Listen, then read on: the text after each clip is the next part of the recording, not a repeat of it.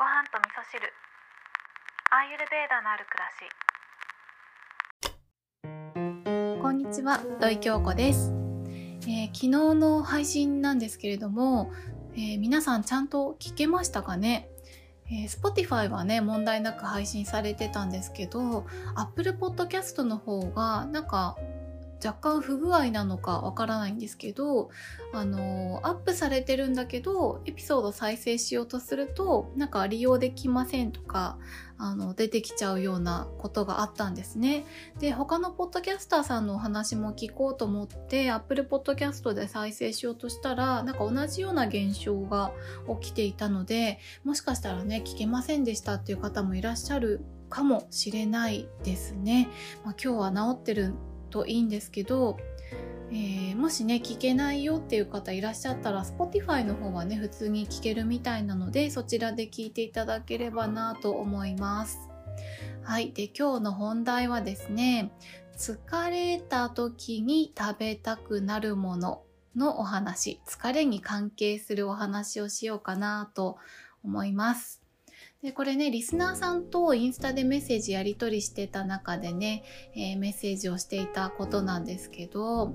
私が疲れた時に食べたくなるものは、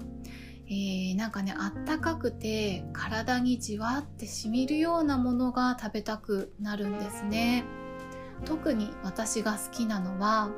えー卵が入ってるお雑炊ですね、えーこれはすごい大好きで子供の頃からね疲れた時とか体調が悪い時はお雑炊食べるっていうのがすごい幸せなことで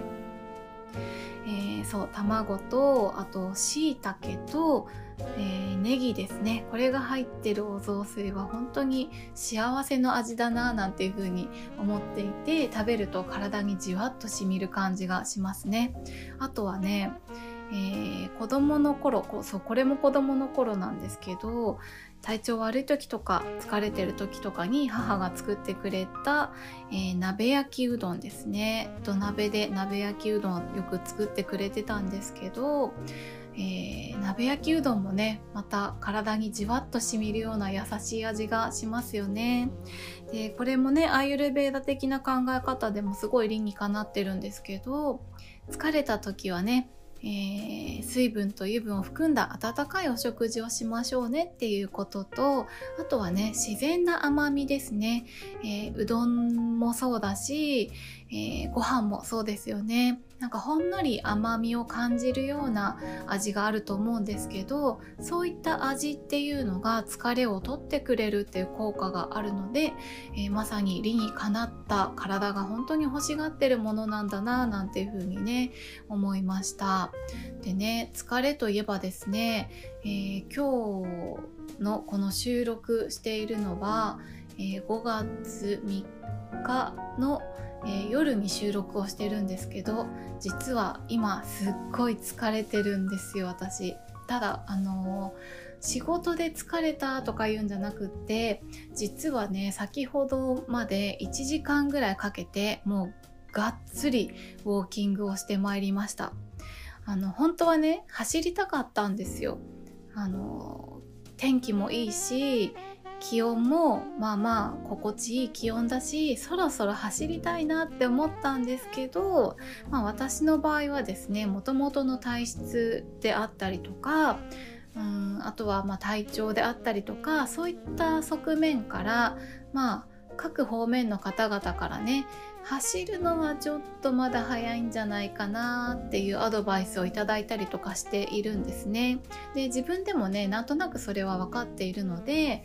えー走ったり歩いたりっていうのをねこう交互に繰り返すことをしようかなと思って外に出たんですね。で私はいつもこのランニングとかウォーキングとか行くと結構ねあの行きに調子乗っちゃって帰りヘトヘトで帰るのめっちゃ辛いみたいになっちゃうので今回はそんなことがないように、まあ、行きはねウォーキングして帰りはちょっとランニングも混ぜようかななんて思ったんですけど、まあ、案の定ですね、えー帰りは走るなんて余力はもう1ミリもなくてですね 行きも帰りも歩くっていうことをしてきたんですけどそのおかげもあってですねポカポカと体の代謝も上がってですね、えー、心地よい疲れを感じていてで今日はね本当にぐっすり眠れるんじゃないかななんていうふうに思っております。ということで今日はですね疲れに関してのお話をさせていただいたんですけれども、えー、疲れもねどこが疲れてるかによ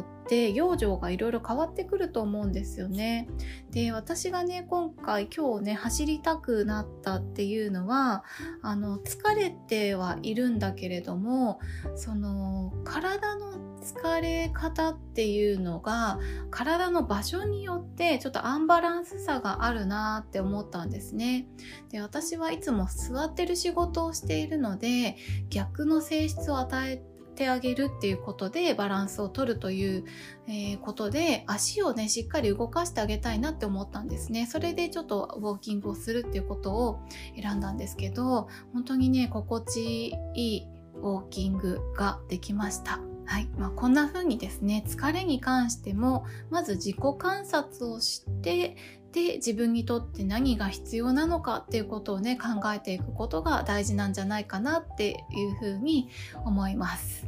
えー、今日はね、Apple Podcast でも聞けるようになっていますように というお祈りしながらですね、今日も聞いていただきましてありがとうございます。